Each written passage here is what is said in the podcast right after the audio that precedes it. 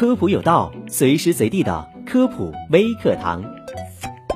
现在的人健康意识真的挺高的，定期体检基本已经成为了习惯。但是拿到体检报告的那一刻，还是会倒抽一口凉气，看着体检报告上一条条触目惊心的、需要重点关注的异常项，仿佛迎来了人生终极黑暗。这些病有一个共同的特征，名字很吓人，但其实有些病百分之八十的人都会有，根本不用太担心。今天小普就带你一起看看，你都被哪些病忽悠过，以后别再乱花钱了。第一。慢性浅表性胃炎，慢性浅表性胃炎是指胃黏膜出现了炎症，它是一种常见的消化系统疾病。据调查显示，百分之八十以上的成年人都有不同程度的慢性浅表性胃炎。只要接受胃镜检查，几乎大多数人都有慢性浅表性胃炎。它属于功能性的消化不良，如果没有临床症状，就不用过于紧张，尽量减少危险因素的暴露，定期随诊即可。第二，脂肪肝。肝脏是机体脂质代谢的中心器官，很多人在常规体检的时候被检查出了脂肪肝，都以为与肝癌高度相关。但一般而言，脂肪肝属于可逆性疾病，单纯的轻中度脂肪肝可以通过调节饮食习惯、适当运动改善。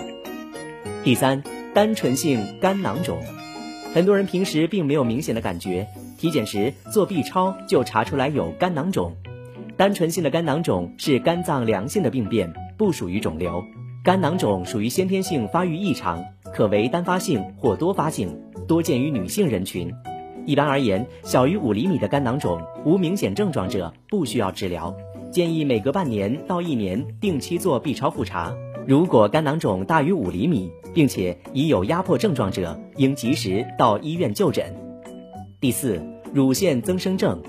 乳腺增生既不是肿瘤，也不是炎症，是乳腺组织增生，与女性的内分泌功能密切相关。